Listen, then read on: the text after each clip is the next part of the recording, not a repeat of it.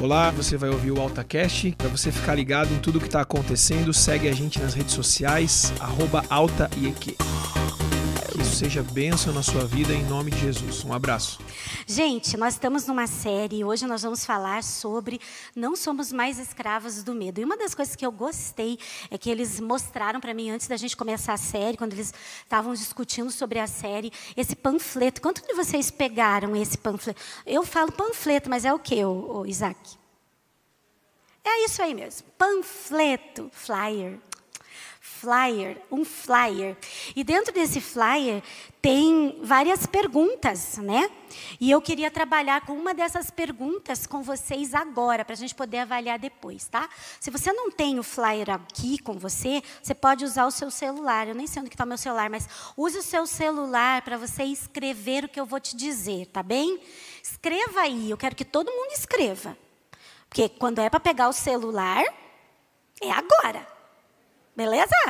Então, pega o seu celular, lá no negócio que você escreve, ou pega o seu panfletito aqui, ó, o seu flyer, ok? E você vai escrever assim. Complete essa frase. Eu tenho medo de. Primeiro você vai escrever todas as coisas que você tem medo. Ah, eu tenho medo de pulga. Coloca. Eu tenho medo de pulga. Eu tenho medo disso. Escreva agora todos os medos que você tem, para que a gente possa é, trabalhar com eles. Gente, você que está em casa, você também está participando desse culto e o Senhor também vai falar com você, assim como já tem falado. Então, Pegue alguma coisa, um caderno na sua casa, o seu celular, ou quem sabe você veio buscar um, esse flyer na igreja. Escreva aí direitinho do que é que você tem medo. Tá bem? Pode ser assim que você. Você não vai ler para mim, não, tá? Isso daí é para você. Pode ser que você tenha até vergonha. Ah, eu sou um homem tão forte, tão musculoso. Eu faço uh, ginástica, mas eu ergo mil quilos de peso, mas eu tenho medo de rato. Pode escrever, tá bem? Escreve aí tudo que você tem medo. Quais são esses seus medos que você tem?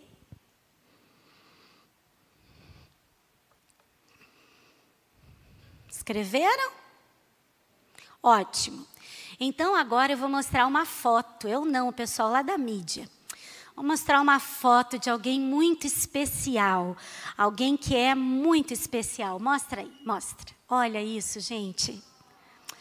Ah, eu era lindinha, Senhor, eu era loirinha, meia ruiva, na verdade. Eu nasci branca, depois fui virando ruiva e agora estou pintando o cabelo para ver se eu escureço um pouco. Mas eu era essa cor aí, essa cor branca. Né? Se você olha para essa foto aí, para essas fotos que eu separei, você vai pensar: puxa vida, a pastora Pati era muito é, alegre, feliz. A pastora Pati era muito segura. Na verdade, como cada um abriu sua vida e contou aqui os seus pecados, eu também vou contar os meus, já de cara para não assustar. Eu era uma criança muito infeliz, na verdade. Né? Eu era uma loirinha. Eu fui considerada a menina do Papa. Quando o Papa João Paulo II veio para cá, é, eles separaram algumas crianças e eu era uma dessas crianças que tirava foto com o Papa. E dentro do meu coração havia uma grande tristeza. Mas além de uma grande tristeza, havia um grande medo. Eu quero contar para vocês, eu não conto muito isso para vocês, para algumas pessoas eu conto, mas hoje eu decidi contar porque é para a glória de Deus, então eu tinha muito medo. Eu era uma criança extremamente medrosa. Esse medo veio da barriga da minha mãe, por ela me me, me, ter muito, muito mais velha do que o normal na época, e medo porque eu nasci numa família enorme e ela não sabia se eu ia nascer com alguma deficiência, depois de, de ter feito cirurgia para não ter mais filhos, então ela engravidou, alguns de vocês já sabem disso. Mas o medo que eu tinha era um medo terrível de demônio. Pastora Pati, mas isso é medo de criança. Não, gente, não é medo de criança. Pergunta para o seu filho se ele tem medo de, de demônio. Bom, se ele responder que é, a gente já expulsa, né? Mas eu tinha muito medo. Eu me lembro que eu era criança e estava um calor e eu estava toda coberta, minha cabeça, eu acordava toda suada, porque eu escutava demônios entrando dentro do meu quarto. Né? E eu era assim, a minha família era muito espiritual, né? Ela era muito espiritualista. Então, na sexta-feira a gente ia no centro espírita, no sábado eu ia na sinagoga e no domingo na igreja católica. Então, eu podia escolher qual santo ou qual demônio eu podia. Né? Então parecia ser um porco. Um dia eu tomava banho de pétalas de rosa, outro dia eu tomava banho de cebola. Então, parecia um negócio. E aquilo, esses, essas alianças com Satanás, foi me trazendo um grande medo. E eu me lembro perfeitamente de todas as vezes que Satanás entrou no meu quarto. Eu nunca dormia sozinha. Eu não tomava banho sozinha. Nunca. Nunca. Ou o meu pai, ou a minha mãe, ou um dos meus muitos irmãos estava sempre comigo. Eu não dormia na casa de ninguém. De ninguém. Eu morria de medo. Eu morria de medo de dormir no escuro. Era um medo fora do normal. Isso me prejudicava muito. E eu tive esse medo até que Jesus entrou na minha vida. Isso foi um processo, porque muitas vezes eu ficava endemoniada. Criança, Pati, criança. E para mim era uma tortura, até que eu passei por um processo de libertação com o meu antigo pastor e isso passou na minha vida. E uma das coisas que agora eu não tenho medo é de demônios, porque o Senhor me libertou. E eu quero contar uma coisa muito interessante para vocês. É, um dia eu vim, eu vim participar de um culto, a gente participa de tanto culto que eu nem me lembro quem que pregou isso, tá? Mas eu me lembro perfeitamente que o pastor disse assim: Será que o inferno te conhece? Eu fiquei pensando, será que o inferno me conhece? Mas por que o inferno quer me conhecer? Eu não quero conhecer o inferno. Por que, que ele tem que me conhecer? Mas aí o pastor foi explicando, né? Ele foi dizendo assim: o inferno conhece você? Quando ele escuta o teu nome, Patrícia, ele tem medo de você? Você incomoda o inferno? Eu fiquei aquilo, gente, eu fiquei na minha cabeça a semana inteira e eu perguntava: Deus, será que eu incomodo o inferno? Será que eu sou tanto do Senhor que eu incomodo o inferno? E aí a minha mãe tinha Alzheimer e eu fui levar ela num neurologista, né, num neuropsiquiatra. E então eu estava sentada com a minha mãe numa sala de espera, tinha uma mãe que parecia mais perturbada do que a criança, que ia ter consulta com o médico. E uma criança fofinha, bem pequena, um menino. Eu estava sentada conversando com a minha mãe, e daqui a pouco o menino veio, na semana que eu estava perguntando para Deus. E aí ele olhou para mim, ele veio bem perto. Eu, assim, eu adoro criança, né? Oi, querido, tá tudo bem com você? Ele fez assim: Eu te odeio. Eu conheço você e você me incomoda. Gente, você sabe aquele momento que todos os pelos do seu corpo fazem assim, ó. Jesus, eu me arrepiei inteira, olhei para o menino e disse: sai, em nome de Jesus. Agora. Menino, volta lá com a mamãe. E foi. Gente, vocês acreditam nisso? Não é história, não. Aconteceu. E foi comigo, porque tudo acontece comigo.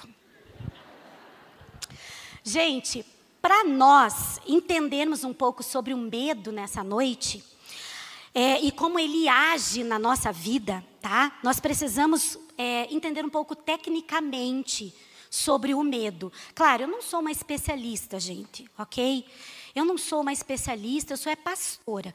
Mas alguns amigos meus me ajudaram a entender esses tipos de medo e como que o medo funciona. Nós estudamos durante duas semanas e hoje eu quero apresentar para vocês a minha tese. Não, brincadeira. Algumas coisas. Então, olha, gente, talvez você esteja aqui dentro com muito medo, ok? Com muito medo. Eu não sei qual é o nível de medo que você está aqui ou aí na sua casa. Nós não sabemos que tipo de medo você tem. Talvez o seu medo seja tão grande que já já está sendo considerado anormal. Tá? Alguém olha para você, cara, isso não é normal. Anormal. Cara, isso aí não é normal. Então, talvez o seu medo já está sendo considerado anormal e você já tenha sido escravizado por esse medo. E você já perdeu a sua liberdade em Deus há muito tempo e está aí se fazendo de tonto, pensando que está tudo bem.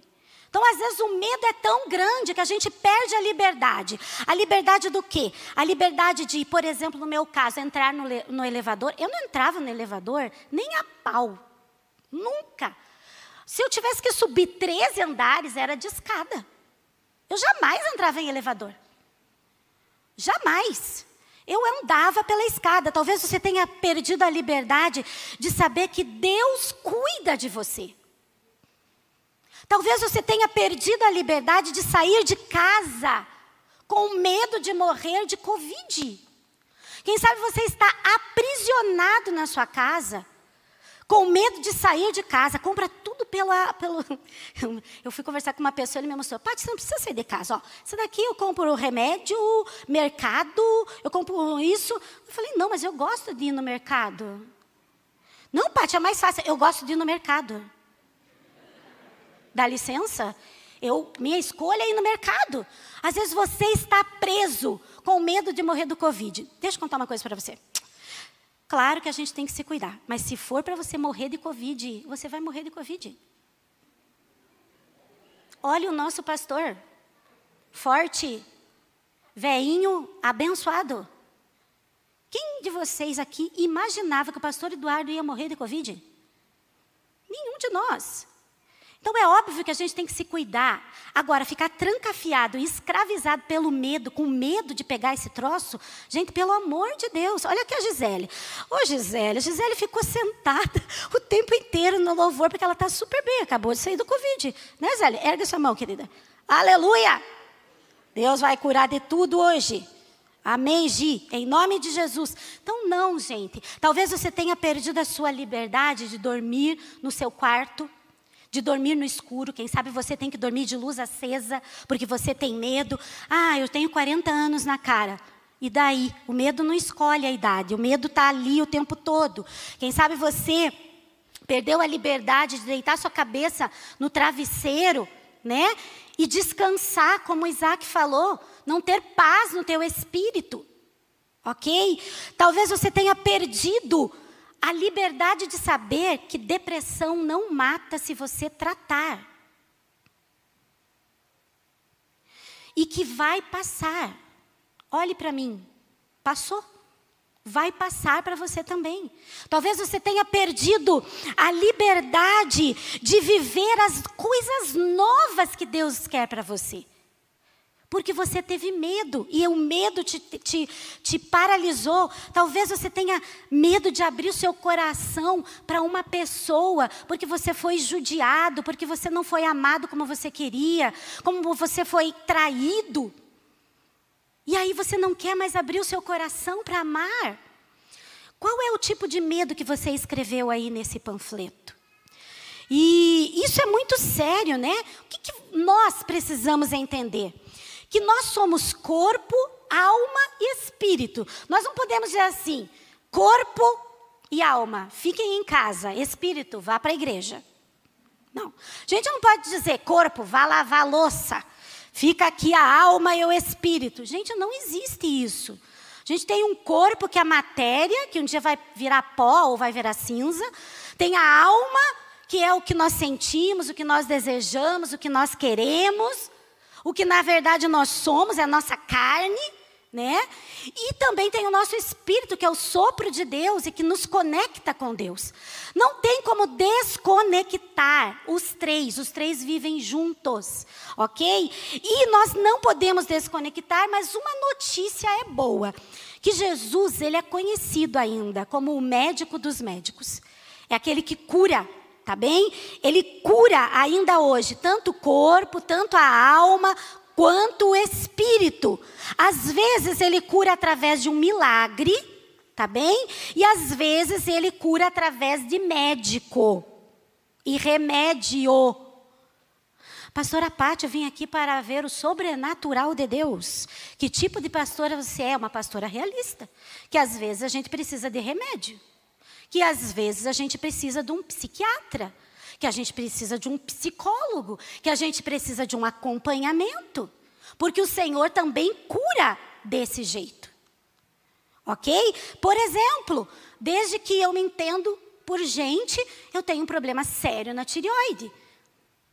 Toda manhã eu tenho que tomar o remédio de tireoide, porque eu não tenho hormônio suficiente para que eu não fique doida. Que quem tem tireoide sabe que se ficar sem remédio fica doido. Você quer matar meia dúzia, você quer bater com a tua cabeça na parede, você perde o cabelo, quebra as suas unhas. Você fica doido, você tem irritação. E o meu problema é sério. Pati, mas você não ora para que Jesus te cure? Claro que eu oro, gente. Óbvio. Eu oro. Mas enquanto eu não recebo essa cura, eu tomo remédio. Não tenho problema nenhum com isso. Se o remédio é de tarja preta, vermelha, amarela, verde, não tem problema. Porque o Senhor deu sabedoria para os médicos para se tomar remédio, para que o nosso corpo entre no equilíbrio, para que a nossa parte neuroquímica entre no equilíbrio, para que as outras partes também entrem no equilíbrio. Então, o que é medo? Vamos correr um pouquinho. O medo é uma reação de alerta muito importante para a sobrevivência minha e tua. E é algo criado por Deus. Deus criou o medo? Claro, gente. Porque é um medo que nos protege de não sermos consumidos pelo mal. Ou o medo nos protege de não colocarmos o dedo numa tomada de 220 sem e receber um choque, você morrer eletricutado. O medo, ele te faz você ficar longe do pecado para não perder a salvação. O medo foi criado por Deus como uma autoproteção, para que, em alguns casos, quando se torna paralisante, o Senhor possa interferir. Então, o medo é um instinto de autoproteção, ok? E em grego significa phobos, que é fobia. E quando o organismo reage, gente, de uma forma exagerada ao medo, o estado de alerta, que é super benéfico para a nossa autoproteção, ele vai se transformar em algo patológico em algo que precisa tratar. Então, o, medo é uma espécie de perturbação. Ok? E uma perturbação diante da ideia de que está, que você e eu estamos sendo expostos a algum tipo de perigo, que pode ser real ou também pode ser aqui, ó, da nossa cabeça. Não precisa ser real. Então, o medo pode escravizar tanto uma pessoa que você pode até mesmo perder aquilo que Deus tem para você. Que Deus coloca algo na sua frente e Ele quer te abençoar e você, por medo, não faz, não toma uma posição e você acaba perdendo o que Deus quer fazer na sua vida. Por conta do medo, e isso é terrível. O medo é a insegurança. Às vezes você sabe que o Senhor está naquilo, que você precisa fazer aquilo mas que de alguma maneira você não consegue fazer, porque o medo que você tem já extrapolou, já passou da conta. E aí, ao invés de você compartilhar esse medo com uma pessoa, ao invés de você colocar esse medo diante de Deus, você paralisa e você não faz nem mesmo aquilo que você tem certeza que Deus quer que você faça. Então, quando é que o medo passa do ponto? Tá bem?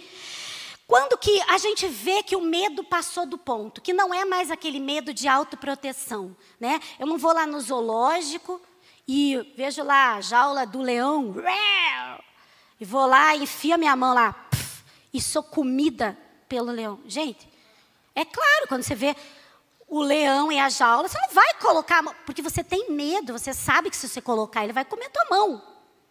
É normal, um medo de autoproteção. Agora, quando o medo que nós temos passa dessa autoproteção, ou seja, passa do ponto, ele pode tornar uma falta de confiança em Deus, que é o teu pai, que cuida de você, que é a pessoa que mais te ama nessa terra e fora dessa terra. Então nós perdemos a confiança no nosso Deus. E aí se torna espiritual. Pastora Pati, uma pergunta. Quando é que acontece uma ação de demônios nisso tudo? Satanás, ele vai interferir em qualquer situação que você diga para ele: pode entrar, bichinho. Então, em qualquer situação de medo, ele vai tentar entrar e ele vai tentar usar essa chance 100%. E ele vai roubar aquilo que ele tem o objetivo, que é o propósito de Deus na sua vida. Então, Satanás vai agir mesmo, em qualquer tipo de medo. Ok? E ele vai tentar entrar para tirar você e para escravizar você. E paralisar e para que você não consiga fazer absolutamente nada do que Deus planejou para você. Nada. Então, qual é o objetivo do inimigo de botar um medo que extrapola, que já, já é espiritual, que você não dorme mais porque você acha e fica pensando lá no teu futuro. Você fica imaginando quem vai cuidar você na velhice. Você vai ficar imaginando que você vai perder o emprego. Como que você vai fazer? Que o seu filho, o que o seu pai vai morrer. Ah, eu não vou aguentar se meu pai morrer. Gente, eu aguentei. Meu pai morreu na adolescência. Estou viva. Minha mãe morreu há pouco tempo. Estou viva. Meu irmão e meu cunhado morreram em um ano. Eu estou viva. Nós temos pessoas na nossa igreja que perderam mais de três pessoas da família. Estão vivos. Então é o medo que extrapola. É o medo que não tem cabimento. E esse medo, então, ele vai se tornar patológico quando interfere na nossa vida em assuntos que é do dia a dia, até mesmo nos assuntos que é do dia a dia, coisas fáceis. Então, o sinal de que o medo já é patológico é quando gera sintomas no nosso corpo, quando a gente acorda suado e você tem que trocar o seu lençol. Quando o seu batimento cardíaco vai acelerando a cada dia e você não consegue respirar tantas coisas que o medo faz. Quando vira patológico, quando já é patológico, algo clínico. Então é uma reação desproporcional, gente, ao estímulo que desencadeia tudo isso, que altera esse comportamento que para nós seria normal. Então, nesse caso, nós precisamos pedir ajuda e precisamos de profissionais da área que possam te ajudar a colocar isso em equilíbrio. Isso não é vergonhoso. Ah, o que, que a igreja vai pensar de mim? Olha, a igreja não vai pensar nada de você. Ok? Eu sei o que Satanás vai pensar de você. Eu sei o que até Deus vai pensar de você. Mas a igreja não vai pensar nada. Porque a igreja não tem nada a ver com a sua vida. A saúde é tua. Você tem que cuidar daquilo que Deus te deu, que é o teu corpo, a tua alma e o teu espírito. Por exemplo, numa determinada, uns dois anos atrás, uma das meninas da minha equipe de missões, muito bênção, ela passou por um processo terrível de câncer e ela desenvolveu algo patológico ok? Eu fui fazer uma visita, a primeira visita na casa dela, eu sentei no sofá e eu comecei a conversar com ela. Eu perguntei, filha, o que, que você, quer dizer, eu sou a filha dela, mãe, o que, que você está sentindo? Medo. Medo do quê? Me dá um exemplo. Olha o que ela falou. Eu estou com medo desse lustre aí. Deu, do lustre? É, do lustre. Gente, quem na normalidade tem medo de lustre? Alguém tem medo de lustre aqui? Patológico. Gente, ela precisava urgentemente de um profissional que a atendesse. E foi isso que aconteceu. Ela precisou de um profissional que tomou o medicamento e isso foi passando aos poucos. E ela voltou a ser minha mãe espiritual. E eu nunca mais quero vê-la sentindo medo do lustre. Que não tem cabimento isso. É algo patológico. Agora, eu quero ler um texto bíblico para vocês. Quero usar esses últimos minutos para a gente falar sobre a palavra de Deus. Vamos abrir em 1 João, capítulo 4, do versículo 10 ao 19. Nós vamos ler um dos versículos mais lindos. Eu quero que vocês leiam o capítulo 4 inteiro, que fala sobre o amor. São versículos lindíssimos da palavra de Deus que fala o seguinte: do versículo 10 ao 12. Nisto considere o amor. Não, nisto consiste o amor.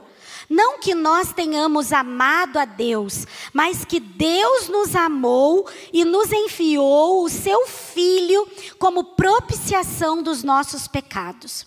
Amados, visto que assim Deus nos amou, nós também devemos amar uns aos outros. Deus permanece, se amarmos uns aos outros, Deus permanece em nós e o seu amor está aperfeiçoado em nós. Agora, do 16 ao 19. Assim conhecemos o amor de Deus, que Deus tem por nós e confiamos nesse amor. Todo aquele que permanece no amor permanece em Deus e Deus nele. Dessa forma, o amor está aperfeiçoado entre nós, para que no dia do juízo tenhamos confiança, porque neste mundo somos como ele. No amor não há medo. Ao contrário, o perfeito amor expulsa o medo, porque o medo supõe castigo. Aquele que tem medo não está aperfeiçoado no amor. Agora vamos entender um pouco esse texto. João, ele não escreveu aqui nesse texto sobre fobias. OK? Sobre fobia, sobre o medo extremo de alguma coisa ou de alguma situação mas ele estava escrevendo sobre o medo do juízo, o medo de irmos para o inferno, o medo de Deus não cuidar da gente. Era sobre esse medo, sobre o medo espiritual, sobre a falta de confiança em Deus. Ele estava escrevendo sobre esse tipo de medo, tá? Então a Bíblia nos diz que Deus nos ama. Você pode dizer comigo assim? Diga assim: Deus me ama. Até que ponto você pode dizer que isso é verdade na sua vida? Até que ponto você pode me dizer, Pati, eu confio, Deus me ama. Eu sei que só Ele me ama. Eu sei que só Ele me ama. Sabe qual é o nosso problema? É que muitas vezes nós não entendemos isso. E porque não vivemos isso. O amor é o fruto do Espírito e é gerado em nós. Em Gálatas 5 se fala isso. Que o amor de Deus é gerado em nós. João está dizendo que nós devemos amar por três razões. A primeira razão, o amor é a própria natureza de Deus. Gente, o amor é parte, é a natureza do nosso Deus. E por isso nós devemos amar. E ele nos provou isso dando seu filho na cruz, para que nós pudéssemos também compartilhar dessa natureza de amor que ele nos deu, porque nós nascemos dele. Segunda coisa, nós devemos amar, porque Deus nos amou e nós temos que nós temos experimentado o amor, o perdão, a ajuda dele. Nós que temos experimentado disso, nós temos a obrigação de ajudar os outros. Não é se eu quero ou se eu não quero, não.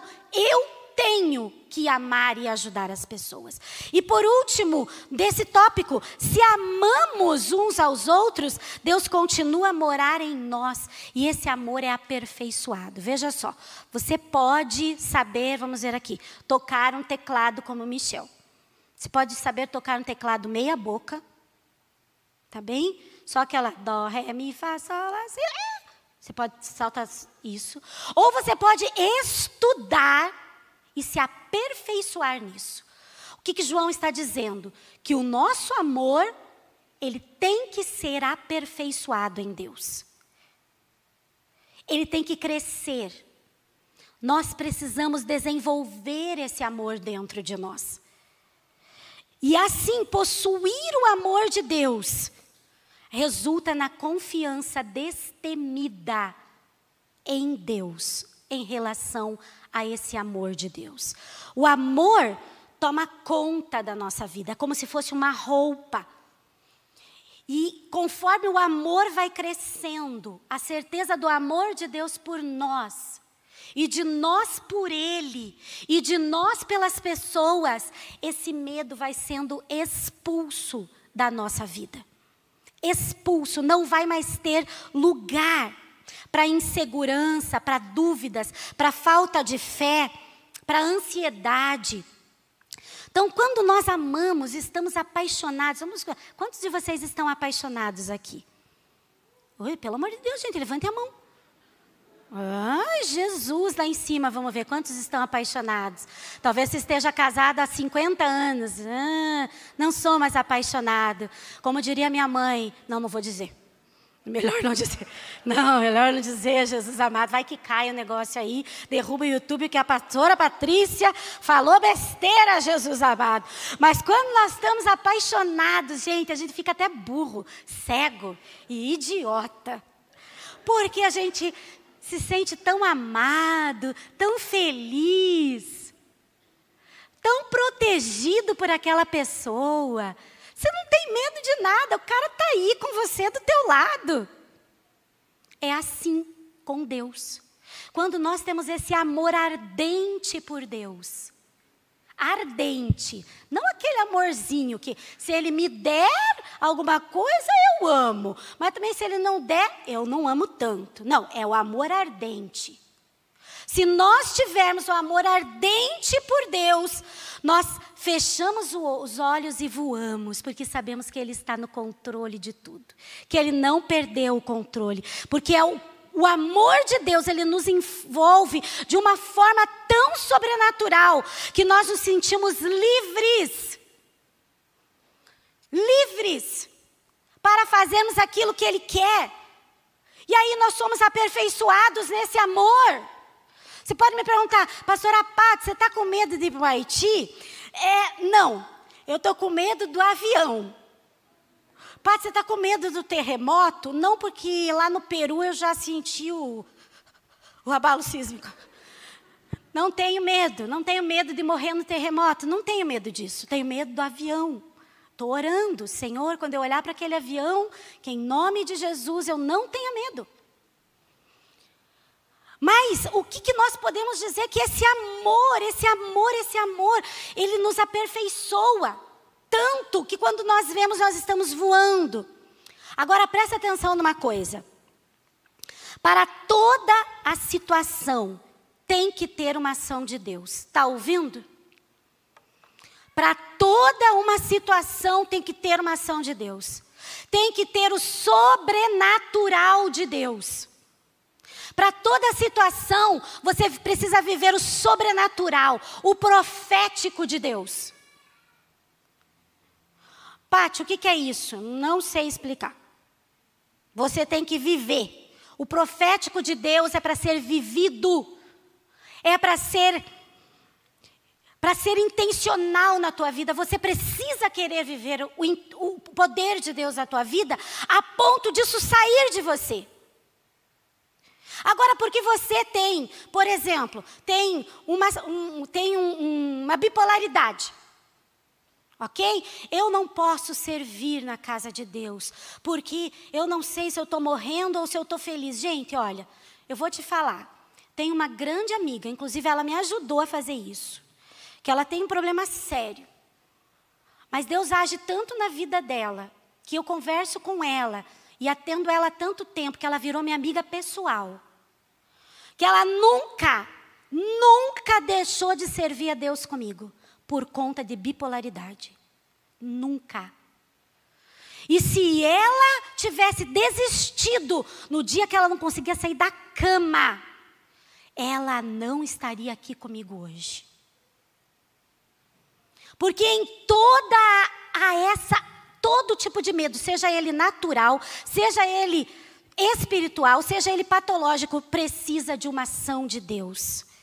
E muitos, muitos, muitos não recebem também porque são preguiçosos.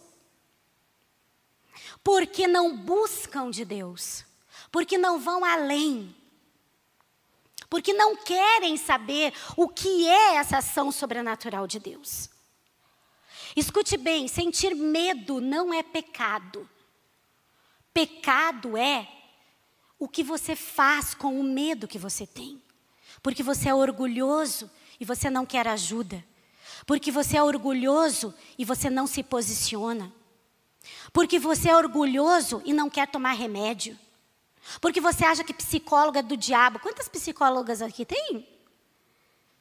Quantas psicólogas tem aqui? Levante a mão. Ninguém. Ah, obrigada, Andresa, quase uma psicóloga, né? Benção. Você também, amiga? Ah, Mari! Mari, tira o boné da tua reconhecimento. Muito bem. Elas não são do diabo, elas são de Deus. Ok? Ah, essa questão de psicóloga é do diabo já passou há muito tempo. acho que a igreja evoluiu muito nisso. Se você está pensando isso, porque você não quer ajuda. Então nós precisamos saber disso, que nós precisamos deixar o orgulho, pedir ajuda. Pedir ajuda.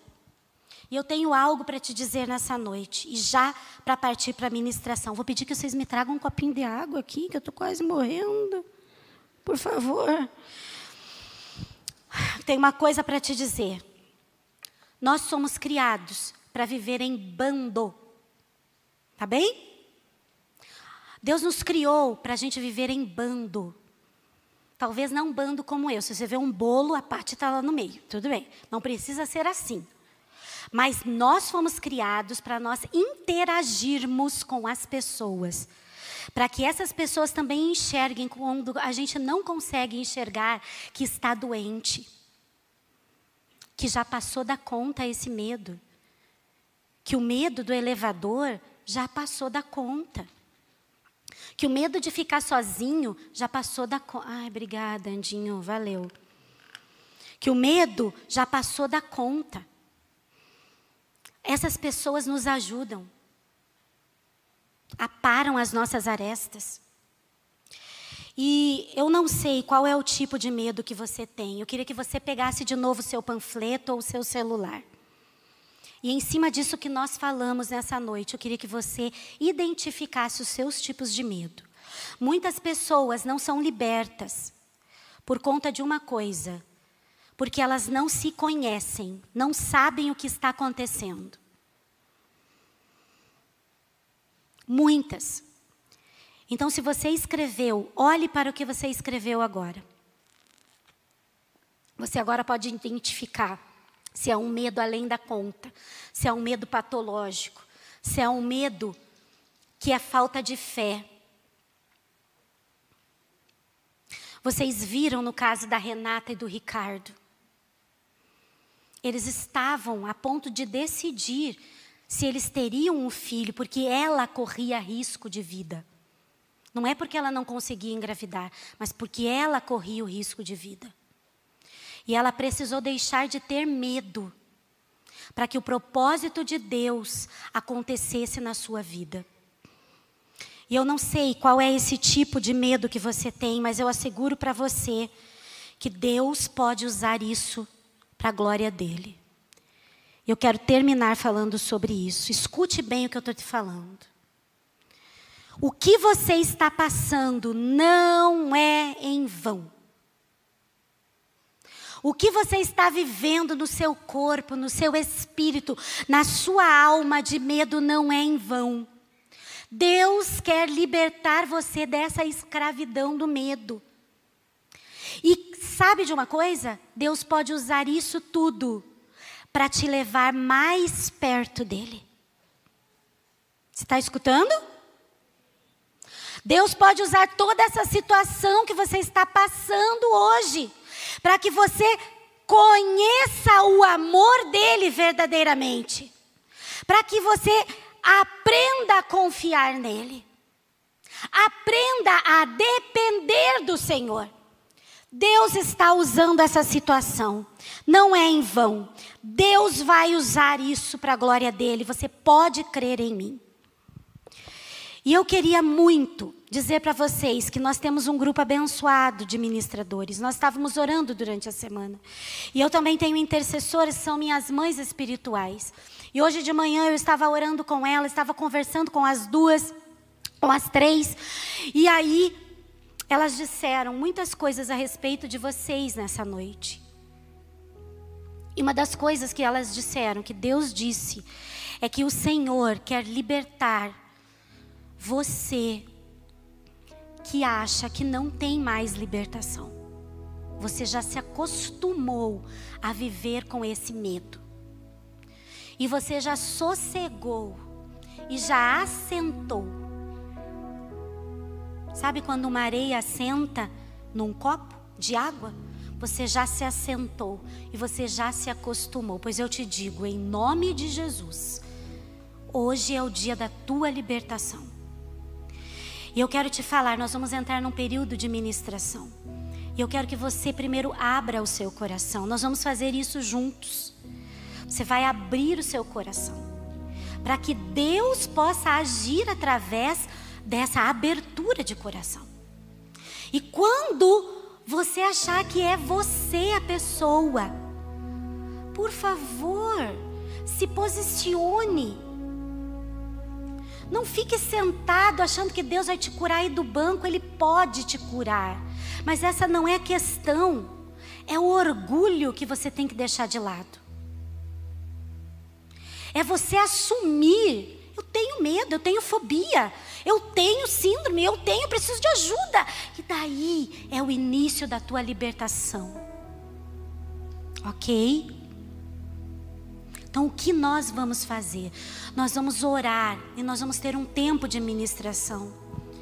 E especificamente, eu não vou chamar essa pessoa aqui na frente isolada, mas eu quero que você venha junto com o bando para você não se sentir muito. Mas a menina que nós oramos e que Deus nos mostrou é uma menina Tá bem? Há muito tempo você é escravizada pelo medo. E você tem ficado na sua casa o tempo todo. Eu não sei se essa menina está aqui ou se essa menina está em casa. Quando nós estivermos orando, Deus mostrou para Dani Lins que, vai, que, que tem pessoas que estão nos assistindo que também estão paralisadas pelo medo mas que Deus vai visitar você aí na sua casa. Então, se for você, você vai ficar de pé e você vai se posicionar, dizendo: Sou eu essa pessoa. Então, é uma menina muito jovem que tem esse medo, essa fobia, te paralisa não é que você não é de Jesus, você é. Deus já te tem colocado por cabeça, mas você está lá na cauda por conta de medo. Deus quer te usar de uma outra maneira, mas você não está sendo usada por conta de medo. Então, quando eu chamar, você que essa menina vem para frente. Depois, quando terminar, você vem sozinha e vem falar comigo. Eu sou essa pessoa, tá bem? Quero que você fique de pé agora, por favor, todos em pé. Eu já quero chamar a equipe de ministradores aqui na frente para ficar mais fácil, tá bem? Nós vamos começar a orar e nós vamos ver o que, que Deus quer para essa noite. Eu espero que eu tenha esclarecido um pouco para você e que o Senhor tenha falado com você nessa noite. Eu espero sinceramente. E nós, quero que vocês olhem para todos esses ministradores. Todos eles eu confio plenamente. Eu só não dou a minha mão para cortar, porque vai que eu perco a minha mão. Mas eles são pessoas de Deus, pessoas abençoadas, pessoas que oram, pessoas que jejuam, pessoas que Deus tem repartido os dons com Ele. E hoje nós oramos para que esses dons sejam. E lá em cima também, tem ministrador lá em cima. Pessoas que têm buscado de Deus e nós oramos para que esses dons que Deus tem repartido com eles se potencializem. Então escutem bem. Se você tem qualquer problema com fobias, com síndromes e você não sabe mais o que fazer, vem falar com um deles no final do culto. Não saia daqui com isso. Nós vamos orar pela sua vida. Mas nós vamos, nós queremos que você se posicione e deixe essa capa de orgulho e peça ajuda. Eu não estou dando conta sozinho. Eu preciso de ajuda. Porque de verdade, eu quero fazer o seu casamento, eu quero apresentar o seu filho. Eu não quero ir no seu enterro porque você fez besteira. Por orgulho, por não querer pedir ajuda. Vamos orar. Feche os teus olhos, quero que você repita essa oração comigo. Senhor Deus, todos repitam, por favor, diga assim: Senhor Deus, nesse momento, eu te peço perdão por toda vez que eu não confiei no seu cuidado para a minha vida. Por todas as vezes que eu não pedi ajuda quando eu precisei. Por todas as vezes que eu não lancei a minha ansiedade aos teus pés. Eu te peço perdão por todas as vezes que eu chorei no colo de outras pessoas, mas eu não chorei no teu colo, Deus. Eu te peço perdão. E eu reconheço que o Senhor é o Deus que me ama, é o Deus que me cuida, é o Deus que zela por mim, é um Deus que morreu por mim, é um Deus que ressuscitou por mim é o Deus que me dá vida eterna.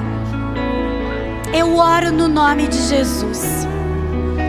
Senhor, deixa eu orar por vocês. Senhor, que em nome de Jesus, todas as correntes que prendem essas pessoas, agora sejam quebradas no nome de Jesus. Todas as correntes de medo e todo espírito de medo, eu te dou uma ordem agora. Solta essa pessoa agora, na sua casa e aqui na igreja, em nome de Jesus. Solta agora, em nome de Jesus. Em nome de Jesus. Deus, vem e enche esse lugar de amor.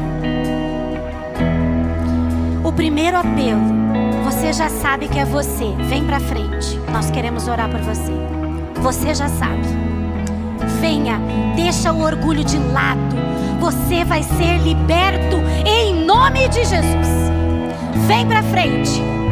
Não preciso mais dizer, o apelo já está feito. O Senhor já está te chamando. Ora machere candará macandará macandarás. Ora baixere candaraba candaraba candarás. Era bacandalarabachere candarai. Senhor, eu te peço agora, da autoridade do teu Espírito, Senhor. Para cada ministrador agora, para que haja um mover sobrenatural do Senhor e essas pessoas sejam libertas em nome de Jesus. Conforme nós vamos orando, eu quero que você saia do seu lugar. O apelo é esse: saia do seu lugar se você precisa de ajuda. E eu quero te dizer uma coisa que a pastora Suelen falou para nós lá na sala. Ela nos alertou. Às vezes, você está aí na sua cadeira, mas você está tá com a crise de ansiedade. Você está com tanto medo que você está paralisado me escute. Se você é essa pessoa, você vai falar assim para essa pessoa, cutuca essa pessoa que está ali do seu lado. Essa pessoa vai trazer você aqui na frente. Tá bem? Se em qualquer momento dessa oração você se sentir paralisado, você quer, pastora Paty, eu quero saber do meu lugar, mas eu não consigo. Cutuca essa pessoa do lado e ela vai te trazer aqui. Então fica atento você. Se alguém te cutucar, vem para frente com essa pessoa. Podem começar a orar. Pai, em nome de Jesus. Nós agora, Senhor, oramos para que o Senhor toque Em nome de Jesus. Toca, Senhor, toca. Toca onde somente o Senhor pode tocar. Que todo medo, que toda fobia, que tudo aquilo que paralisa, em nome de Jesus, seja colocado no chão. Em nome de Jesus. Pai, seja ele um medo espiritual seja um medo patológico, algo que tira essa pessoa do prumo, que tira essa pessoa. Em nome de Jesus, nós repreendemos esse mal. Pai, somente o Senhor pode tocar e nós clamamos pelo teu toque, nós clamamos pelo teu sobrenatural, nós clamamos pela tua libertação no nome de Jesus. Em nome de Jesus, em nome de Jesus que tudo aquilo que está em desequilíbrio, isso, muito bem. Se passou mal, traz aqui na frente. Que todo desequilíbrio, em nome de Jesus, entre agora no equilíbrio para a glória de Deus. Nós repreendemos todo espírito de medo. Que agora, em nome de Jesus, solte essas pessoas. Solte essas pessoas pessoas que estão aprisionadas em casa, com medo. Eu, em nome de Jesus e na autoridade do nome de Jesus, nós libertamos você, em nome de Jesus. Você que não sai de casa há muito tempo, porque está escravizado pelo medo, em nome de Jesus, em nome de Jesus, seja livre, seja livre, seja livre, Seja livre no nome de Jesus. Em nome de Jesus. Você que não tem prazer mais na vida. Você se vestiu de pijama e está de pijama até hoje. Em nome de Jesus. Seja liberto no nome de Jesus. No nome de Jesus. Você que está com medo de voltar para a igreja em nome de Jesus, que esse medo desapareça, que essas correntes caiam, no nome de Jesus. No nome de Jesus. Deus está fazendo uma obra grande. Deus está fazendo uma obra grande. Deus está fazendo algo sobrenatural. Jesus está aqui, a presença dele é maravilhosa. Se você está aí no banco, comece a adorar a Deus. Comece a adorar, não fica olhando não. O Senhor te toca também nessa noite. Ora massore candaraba candaraba she. Candaraba sore candaraba candaraba candaraias. Oxalarama candarama candarai.